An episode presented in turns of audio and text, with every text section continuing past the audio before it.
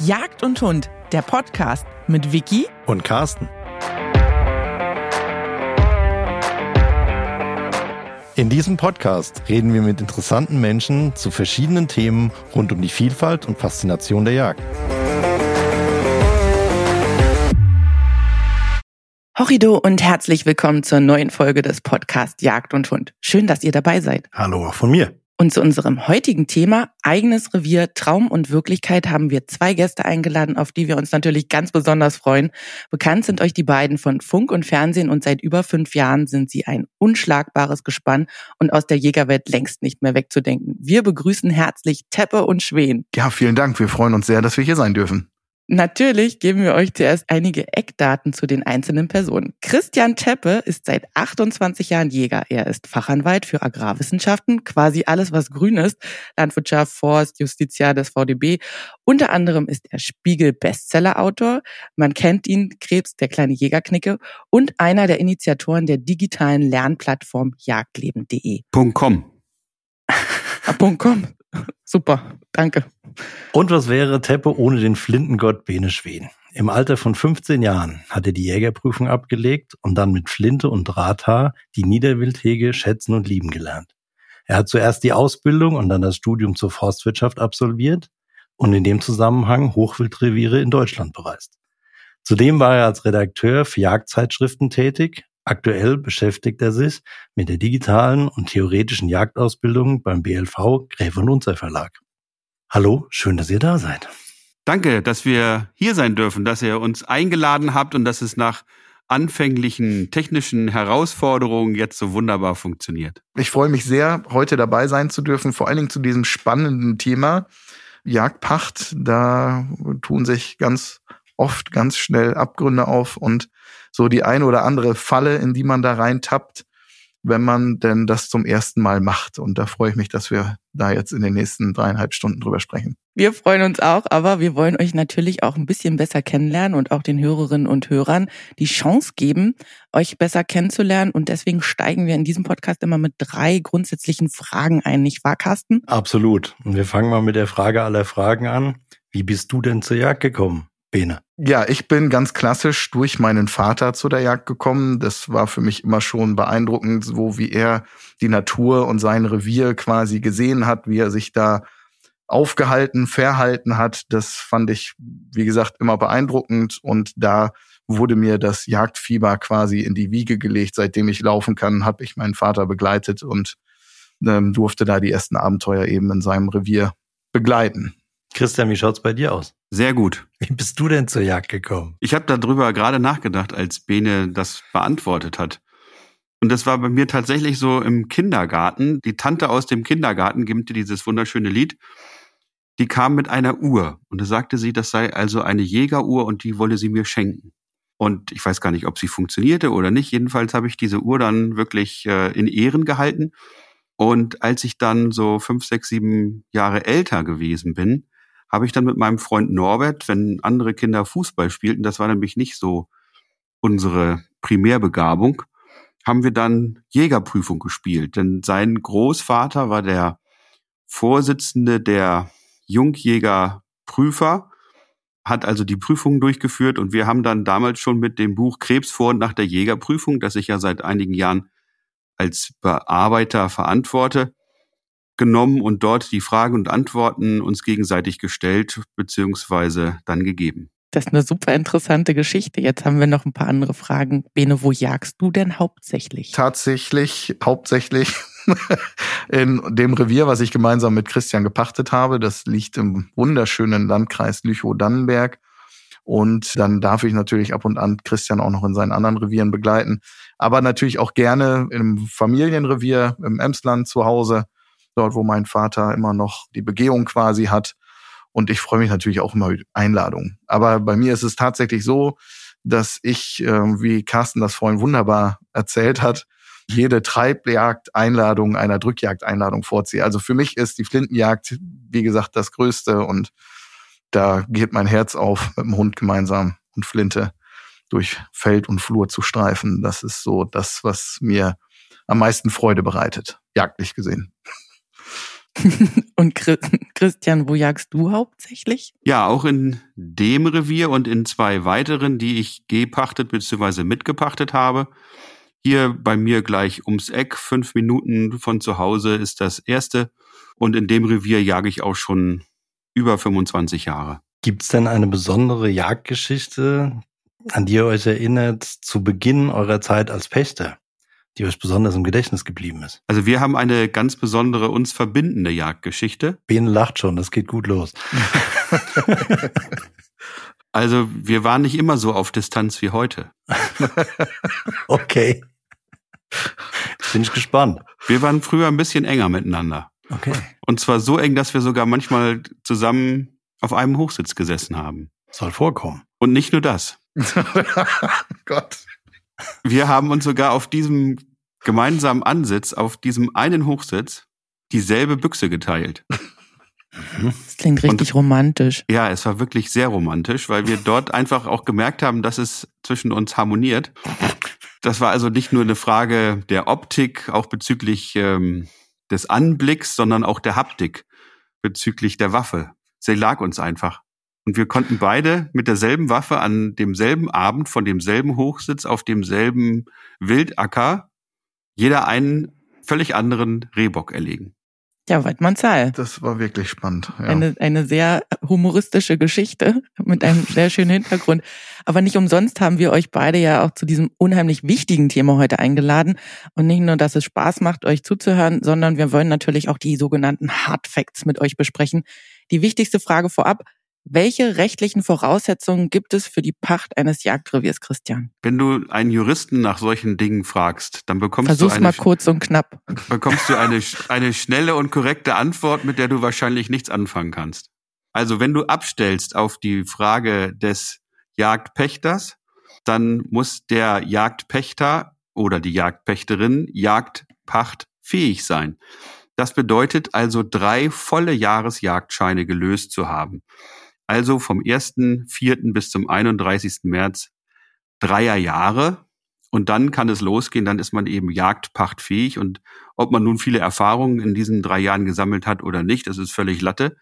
Der Gesetzgeber schreibt das nun mal so vor. Drei Jahre muss man seinen Jahresjagdschein gelöst haben und dann darf man einen Jagdbezirk, ob es ein Eigenjagdbezirk ist oder einen gemeinschaftlichen Jagdbezirk, pachten. Was glaubt ihr denn, warum Leute so verbreitet, gerade am Anfang ihrer Jagdzeit, unbedingt ein eigenes Revier wollen? Bene.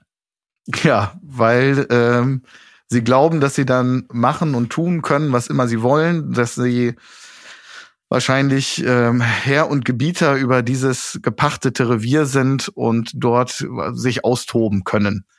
In einer gewissen Form stimmt das natürlich. Aber es gibt so ein paar Überraschungen, die ich auch als junger Jagdpächter erleben musste, die ich vorher nicht so auf dem Tableau hatte, beziehungsweise gar nicht auf dem Schirm hatte, die mich dann tatsächlich sehr überrascht haben, als es dann so gekommen ist. Das fängt ja zum Beispiel beim Pachtpreis schon mal an.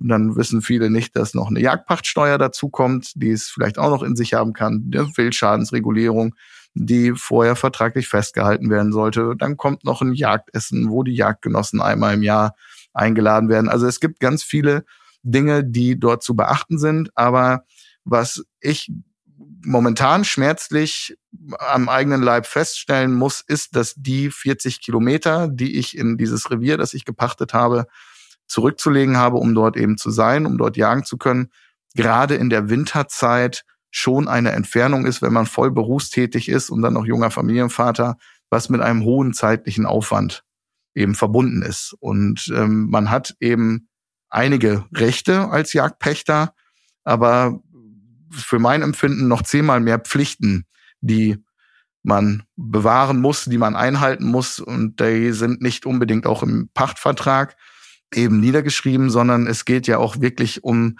den Gedanken der Hegeverpflichtung. Das ist jetzt ein großes Wort und der eine nimmt das vielleicht anders ernst, als es der Nachbarpächter oder sonst irgendjemand tut. Da muss man schon dann ein Team um sich versammelt haben, beziehungsweise engagierte und tolle Mitpächter, die dort äh, für einen auch in die Bresche springen können, wenn es gerade mal ähm, zeitlich eng ist. Da spreche ich jetzt nicht nur von Wildunfällen, sondern von Sauen, die Schaden auf dem Grünland machen oder sonstigen Dingen. Wir sind in einer niederwild geprägten Gegend dort in Lüchow-Dannenberg, haben da ganz viele, weil es noch eine sehr klein strukturierte Landwirtschaft ist, ganz viele Möglichkeiten, dort wirklich ganz professionell Niederwildhege zu betreiben, was ich als Hegeverpflichtung eben sehe. Und dafür braucht man Zeit. Dafür braucht man einen Haufen Zeit. Und wenn man die Zeit nicht hat, muss man sich als Pächter die Gedanken machen, sich ein Team zu schaffen, das eben die Zeit für einen aufbringen kann, wenn man sie selber nicht einrichten kann. Das waren jetzt aber nur so einige Dinge. Da gibt es noch ganz viele andere Punkte, die wir wahrscheinlich noch im Laufe unseres Gespräches ein bisschen deutlicher machen können. Christian, was glaubst du denn? Ist Neupächtern eigentlich überhaupt ansatzweise klar, was auf sie zukommt? Auf jeden Fall kommen viele neue Freunde auf sie zu. Ob das jetzt alles wahre Freunde sind, gute Freunde, falsche Freunde, das mag ich an dieser Stelle nicht im Einzelnen ausführen, denn das würde den Rahmen sicherlich sprengen. Aber wer ein gutes Revier gepachtet hat, der bekommt sehr schnell wirklich viele Angebote der Hilfe. Die sind ernst gemeint, aber nicht immer uneigennützig. Es ist sehr viel Arbeit, so ein Revier zu übernehmen. Das fängt bei der Unterzeichnung des Jagdpachtvertrages an, beziehungsweise eigentlich schon viel früher bei den Fragen, wo wird überhaupt ein Revier frei? Kann ich mich darauf bewerben? Gibt es andere Bewerber? Wer entscheidet darüber? Wie wird darüber entschieden? Was muss ich als Gebot geben? Kann ich das alleine pachten? Muss ich einen Mitpächter mitnehmen? Gibt es Jagderlaubnisscheinbesitzer, die ich vielleicht mithaben möchte? Wie ist das mit vielleicht Jagdaufsehern oder Jagdhelfern? Wo besorge ich die ganzen Hochsitze? Was mache ich mit den Hochsitzen des Vorpächters? Was ist mit sonstigen Jagdeinrichtungen? Wer ist eigentlich mein Jagdnachbar? Wer sind die Jagdgenossen? Also es gibt ungefähr 100 verschiedene Fragen, die einem gestellt werden und die es dann zu beantworten gilt. Und die stellt man sich natürlich nicht selber, sondern das wird im Laufe der Zeit einem so übergeholfen. Und wenn man sich die vorher stellte, würde man sich vielleicht Gedanken darüber machen, ob es nicht zu viele Fragen sind. Aber ihr habt jetzt gerade gesagt, oder die Wunschvorstellung ist ja, warum man überhaupt ein eigenes Revier pachten möchte, dass man sein eigener Herr oder seine eigene Herrin ist. Ist das wirklich so? Ja, also ich kann sagen, das fängt ja eigentlich bei einem Pirschbezirk an, bei einem ähm, Yachterlaubnisschein in der Forst mit einem fest zugeteilten Revier. Da kann man dann schon sagen, was man sich im Rahmen der Gesamtfreigabe auch in dem Moment freigibt, wo man sich hinsetzt. Man ist eben nicht darauf angewiesen, dass einem gesagt wird, auf welchen Hochsitz man sich zu setzen hat, ob der Wind passt oder nicht oder ob einem der Hochsitz in dem Moment passt, weil er kein Dach hat äh, und es im Strömen regnet oder nicht. Und ob man nun gerade Lust darauf hat, in einem Kiefernwald wie in Brandenburg zu sitzen oder lieber in grünen Auen im Mai. Das kann man dann alles selbst entscheiden, wenn man eben zumindest einen eigenen Pirschbezirk hat, besser natürlich noch sein eigenes Revier. Dieses große Maß an Verantwortung geht einher mit einem großen Maß an Freiheit und aus meiner Sicht als liberaler Mensch natürlich dadurch auch im großen Maß an Freude.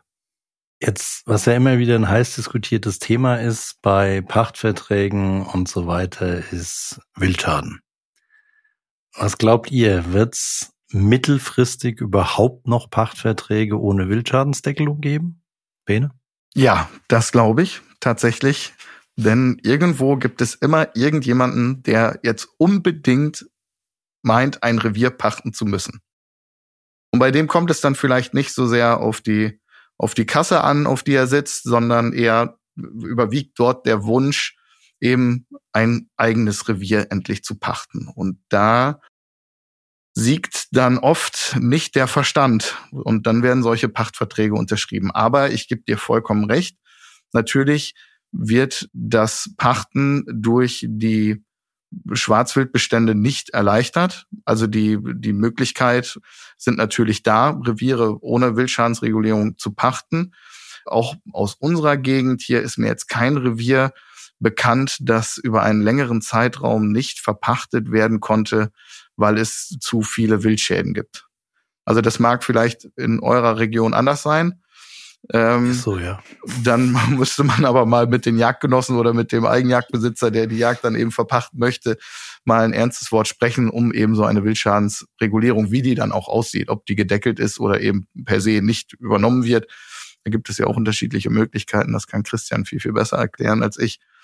Bei uns ist es eher so, dass es zu wenige Reviere gibt, auf die mögliche Pächter eben bieten können oder eben die Pachtmöglichkeit haben. Also es gibt mehr Pächter als Reviere, möchte ich behaupten, oder mehr Pachtwillige als Reviere. Das ist das eine. Wir selber haben unsere Jagdpachtverträge auch alle mit vollem Wildschaden.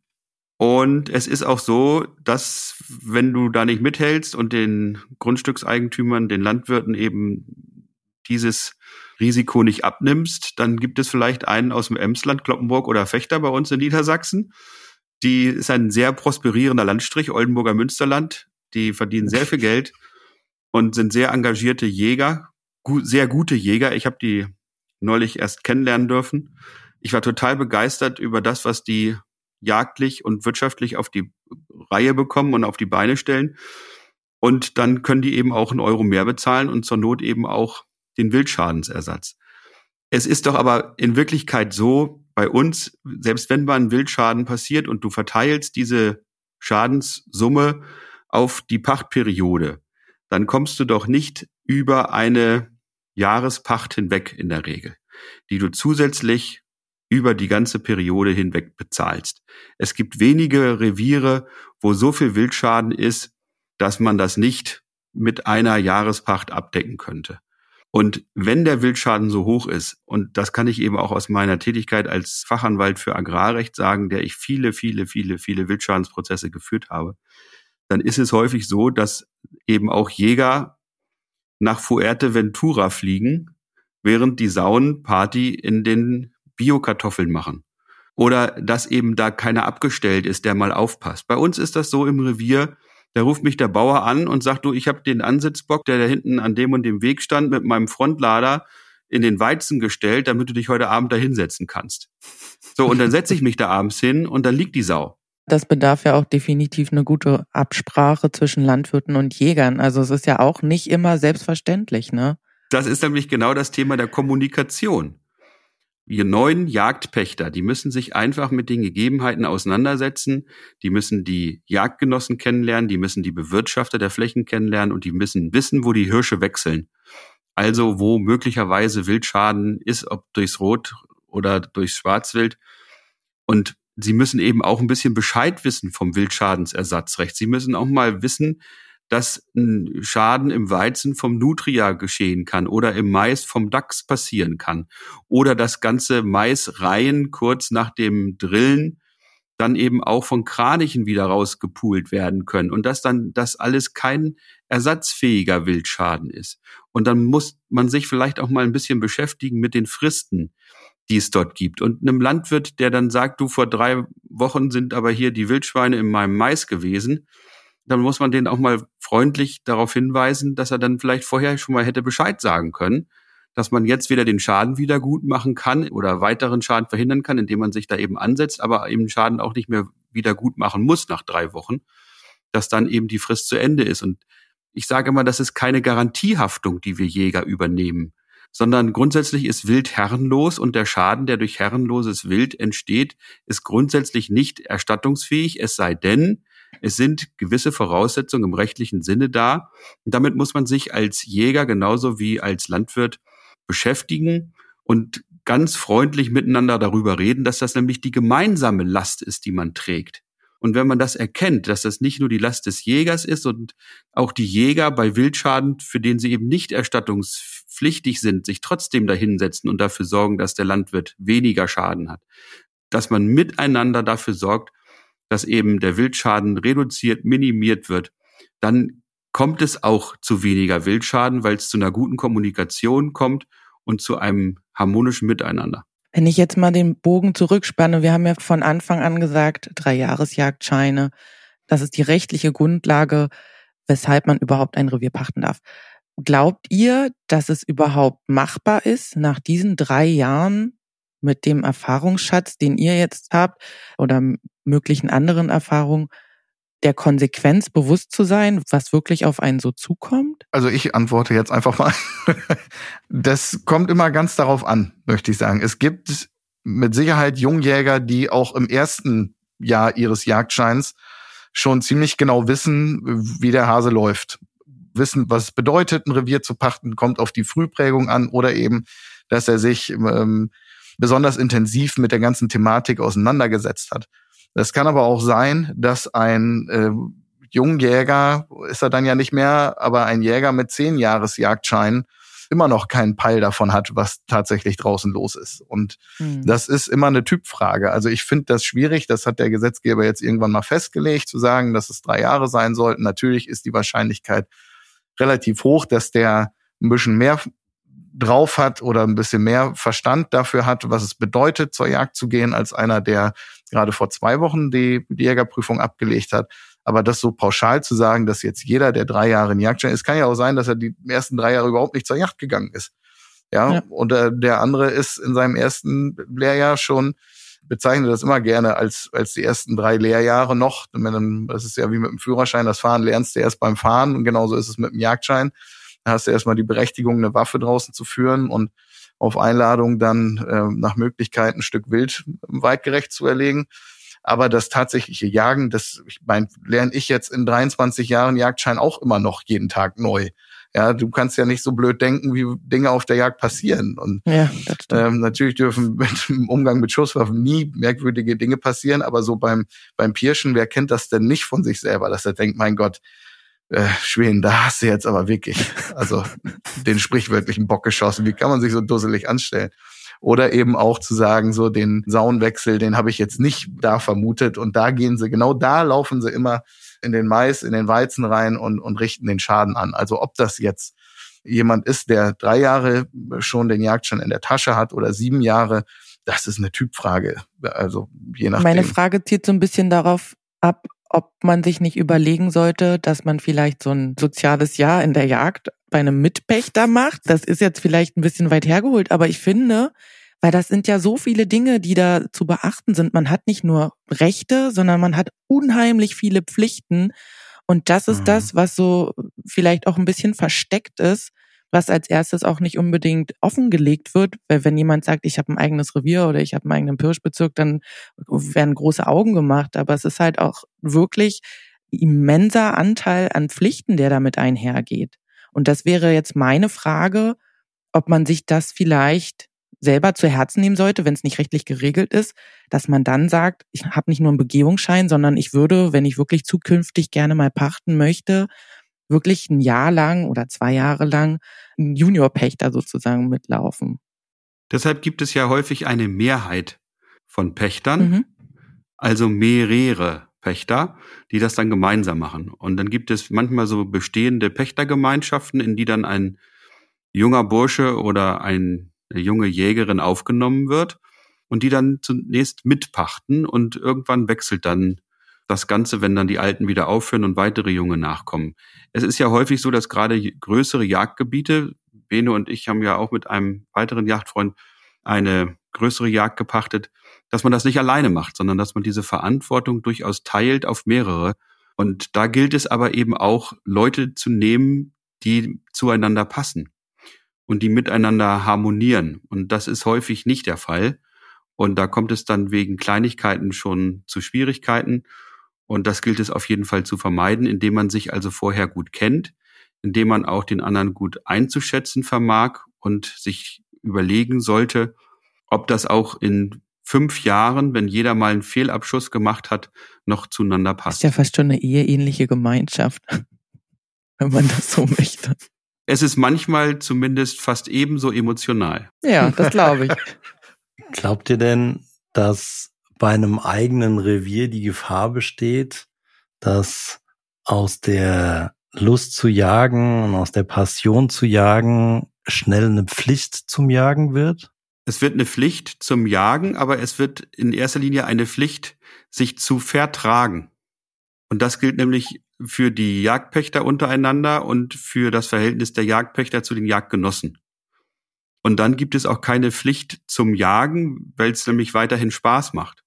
Aber wenn du Leute dabei hast, die sich nur hinsetzen wollen, um die Natur zu beobachten, andere wollen jedes Stück totschießen, weil sie es verkaufen, vermarkten, verwursten, versenden, in irgendeiner Weise damit Geld machen. Andere wiederum wollen Leute einladen, die, denen sie irgendwie verpflichtet sind, aber die den anderen vielleicht nicht so geheuer sind.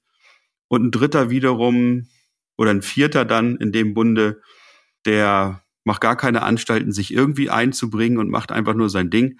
Sowas kann nicht funktionieren. Man muss also schon wie in so einer Ehe auch in dieselbe Richtung gucken und sich eben auch gemeinsam klar sein, dass nicht alle gleich sind und nicht alle gleich jagen. Bei uns ist es auch anders. Bene muss viel arbeiten und Christian ähm, viel jagen. Deshalb muss ich manchmal mehr jagen. Aber unterm Strich kommen wir gut zurecht. Und wenn Bene dann mal sagt, du, ich brauche mal eine Sau oder ich brauche mal ein Stück Rehwild für dies und jenes und ich habe dieses Jahr schon zwei Stücke mehr geschossen als er, dann kriegt er natürlich eins ab. Das ist ja gar kein Problem. Und da muss man eben auch großzügig sein in jede Richtung. Der eine muss großzügig sein, indem er sieht, dass der andere hundertmal so viel auf Jagd geht. Und der andere muss großzügig sein, indem er ihm auch mal ein Stück Wild anbietet. Äh, zu Weihnachten, wir haben einen Jagdpächter, der hat noch gar nichts geschossen dieses Jahr. Und da ist für uns doch klar, dass jeder mindestens ein Stück für ihn zu Weihnachten erlegt und ihm anbietet, dass er das dann bekommen kann da muss man dann auch mal äh, ein bisschen empathisch sein, nicht nur gegenüber dem Wild, das ist für mich Ausdruck der Weitgerechtigkeit, sondern auch gegenüber seinem Mitpächter, gegenüber dem Jagdgenossen und gegenüber den Besuchern so eines Revieres. Und das habe ich auch in dem Buch Der kleine Jägerknigge geschrieben. So ein Besucher, den man da antreffen kann im Wald, das kann auch plötzlich ein Jagdgenosse sein, den man noch gar nicht kennt und der einem beim nächsten Mal erhebliche Schwierigkeiten macht, wenn man dem nicht vernünftig gegenübertritt. Also das Leben ist nicht immer nur Pommes und Disco, sondern manchmal einfach nur eine Flasche Bier, singt Christian, den Namen habe ich gerade vergessen, Nachnamen. Jedenfalls ist das Ganze ein Dauerschuldverhältnis. Und was Dauerschuldverhältnisse haben eben zwei grobe Begriffe in diesem Wort, das ist Dauer und das ist Schuld. Das muss man sich eben wirklich gut überlegen, bevor man so einen Jagdpachtvertrag unterschreibt. Bedeutet also im Umkehrschluss, ein Revier ist überhaupt nicht kostendeckend zu bewirtschaften? Ich kenne keins. Das ist so ähnlich wie mit den Pferdezüchtern. Du kannst ja als Pferdezüchter ein kleines Vermögen machen, aber nur wenn du vorher ein großes hattest.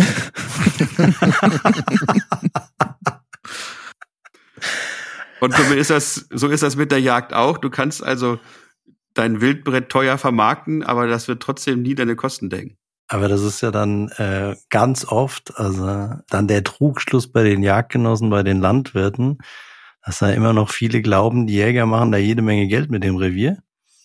Die Verpflichtung geht ja in alle möglichen Richtungen. Ne? Also ich meine, natürlich wir schützen alle die Äcker, wir bewachen den Mais und den Weizen und machen und tun. Es hilft halt nur alles nichts, wenn der Landwirt jedes Jahr das Feld wieder bis in den Waldrand reinsät. Und äh, das ist halt, ich sage auch immer, immer ein Geben und Nehmen. Und äh, wie du gesagt hast, wiederholt es äh, auch immer gebetsmühlenartig.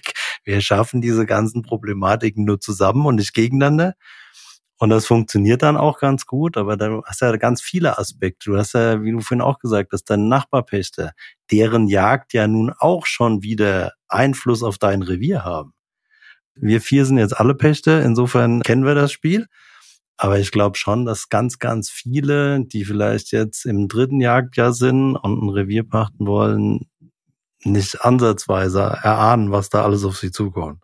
Auch wenn du mit vielen Jungjägern redest, habe ich zumindest die Erfahrung gemacht, dass da manchmal eher romantische Vorstellungen vorherrschen. Das wäre jetzt aber auch die nächste Frage meinerseits. Jetzt haben wir die ganze Zeit über so viel Negativität gesprochen. Es kostet, das ist Verantwortung und man muss immer als Mediator fungieren. Warum will man denn sein eigenes Revier pachten? Bene, was glaubst denn du?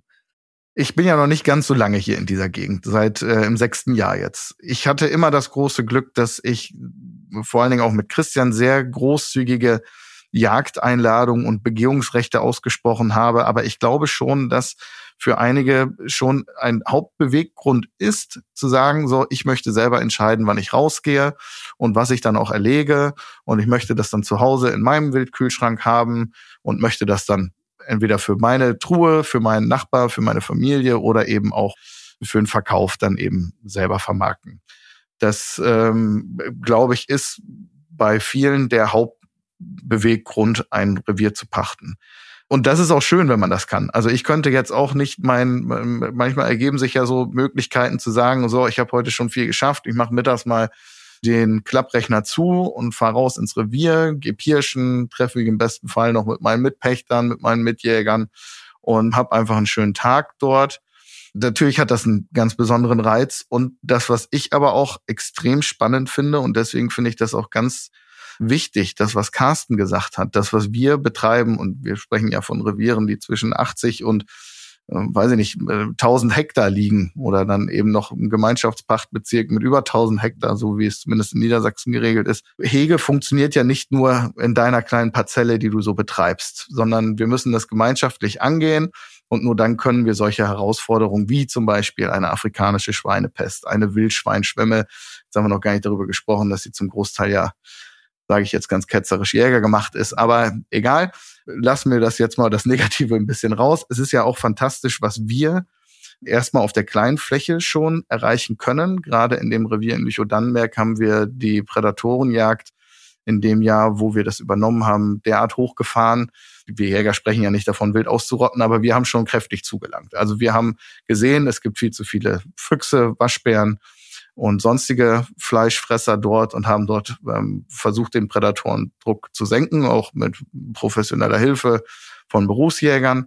Und dann siehst du auf einmal im Folgejahr, dass nicht nur die Fläche voller Hasen sitzt, sondern dass die Fasane wieder mehr werden, dass da auf einmal ein ähm, großer Brachvogel durch die Auen marschiert oder die Kiebitze wieder auf an jeder Ecke sich wohlfühlen. Ich finde das so fantastisch. Also du kannst ja wirklich die Natur so unterstützen, dass du aus einer intensiv genutzten Kulturlandschaft ein Stück mehr Naturlandschaft wieder schaffst. Und das ist für mich so der Reiz, da wirklich etwas zu bewegen, etwas Gutes zu tun. Das, was wir 90 Prozent in unseren Revieren als Jagdpächter, vielleicht sind sogar über 90 Prozent als Jagdpächter oder Jagdpächterin machen, bezieht sich ja nicht auf den eigentlichen Abschuss, auf diesen Tötungsakt, dass wir am Ende des Tages irgendwas in der Truhe haben. Man kann da sehr pathetisch werden und sagen, die Welt ein Stückchen besser machen, ja. Also so romantisch sehe ich das dann tatsächlich am Ende des Tages doch auch. Man muss sich das immer nur wieder so Mantra artig selbst einreden und dann bleibt man noch dabei und macht nochmal die nächsten neun Jahre den Pachtvertrag. Ich glaube aber, das ist wirklich so, dass das so eine romantische, auch wenn wir vielleicht das nicht so ganz offen zugeben, ich da vielleicht ja noch ein bisschen mehr als ihr, aber dass man doch in, in gewisser Art und Weise eine romantische Vorstellung davon hat, dass wenn man sein eigenes Revier hat, dass man nicht nur sein eigener Herr und seine eigene Herrin ist, sondern auch wirklich aktiv die Natur mitgestalten kann und dann am Ende auch sieht, wie sie Früchte trägt. Ganz genau. Ganz genau. Also wie sich wirklich schon der, äh, gehen wir jetzt weg von der Prädatorenjacht, sondern du erlegst den einen Bock jetzt äh, dieses Jahr nicht, weil du sagst, der ist besonders gut veranlagt, der macht da nichts kaputt, der Abschussplan verlangt es jetzt nicht von mir, welche Gründe auch immer. Und im nächsten Jahr denkst du, aufgrund welcher Merkmale auch immer, man redet sich da ja auch gerne mal was ein als Jäger, aber da ist er wieder. Da ist der Bock und ach Mensch, guck mal, wie schön er dies Jahr aussieht. Wie auch immer. Ja, also. oh, ein Bock, ein richtig schöner Bock. Und ja. so ein großer Pinsel.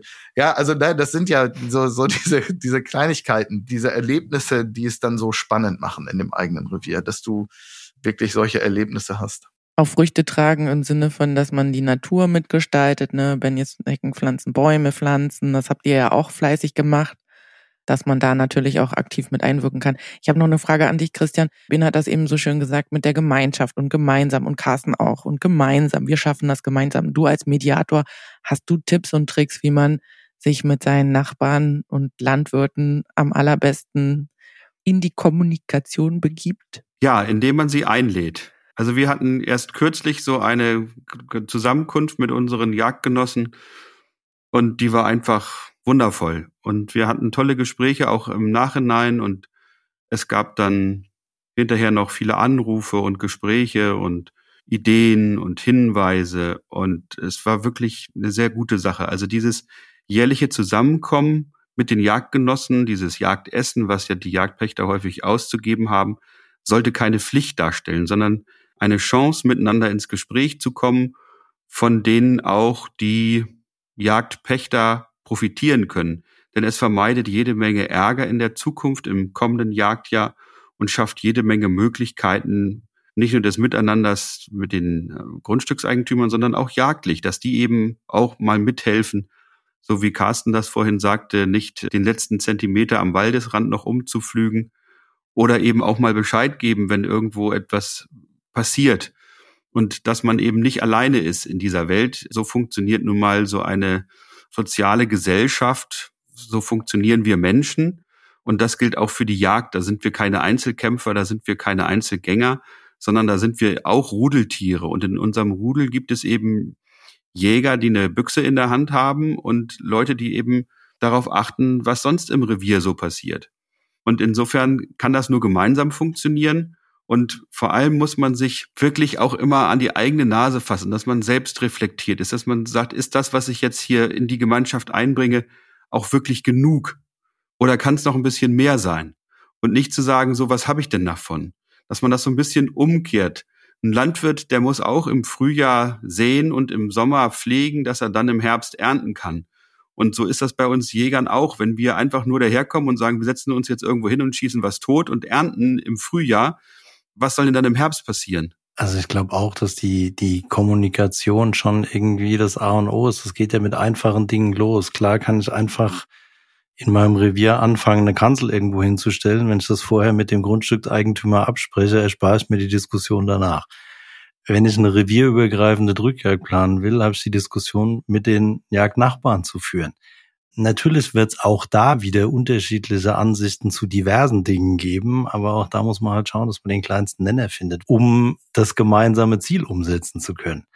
Also es ist nicht einfach, aber es ist auf alle Fälle machbar, glaube ich. Und ich habe die Erfahrung gemacht, dass gerade die, die Landwirte, wenn die sehen, dass die Jäger tun, was sie können. Also wir zum Beispiel haben dieses Jahr über 1000 Verstängerungsposten geschlagen.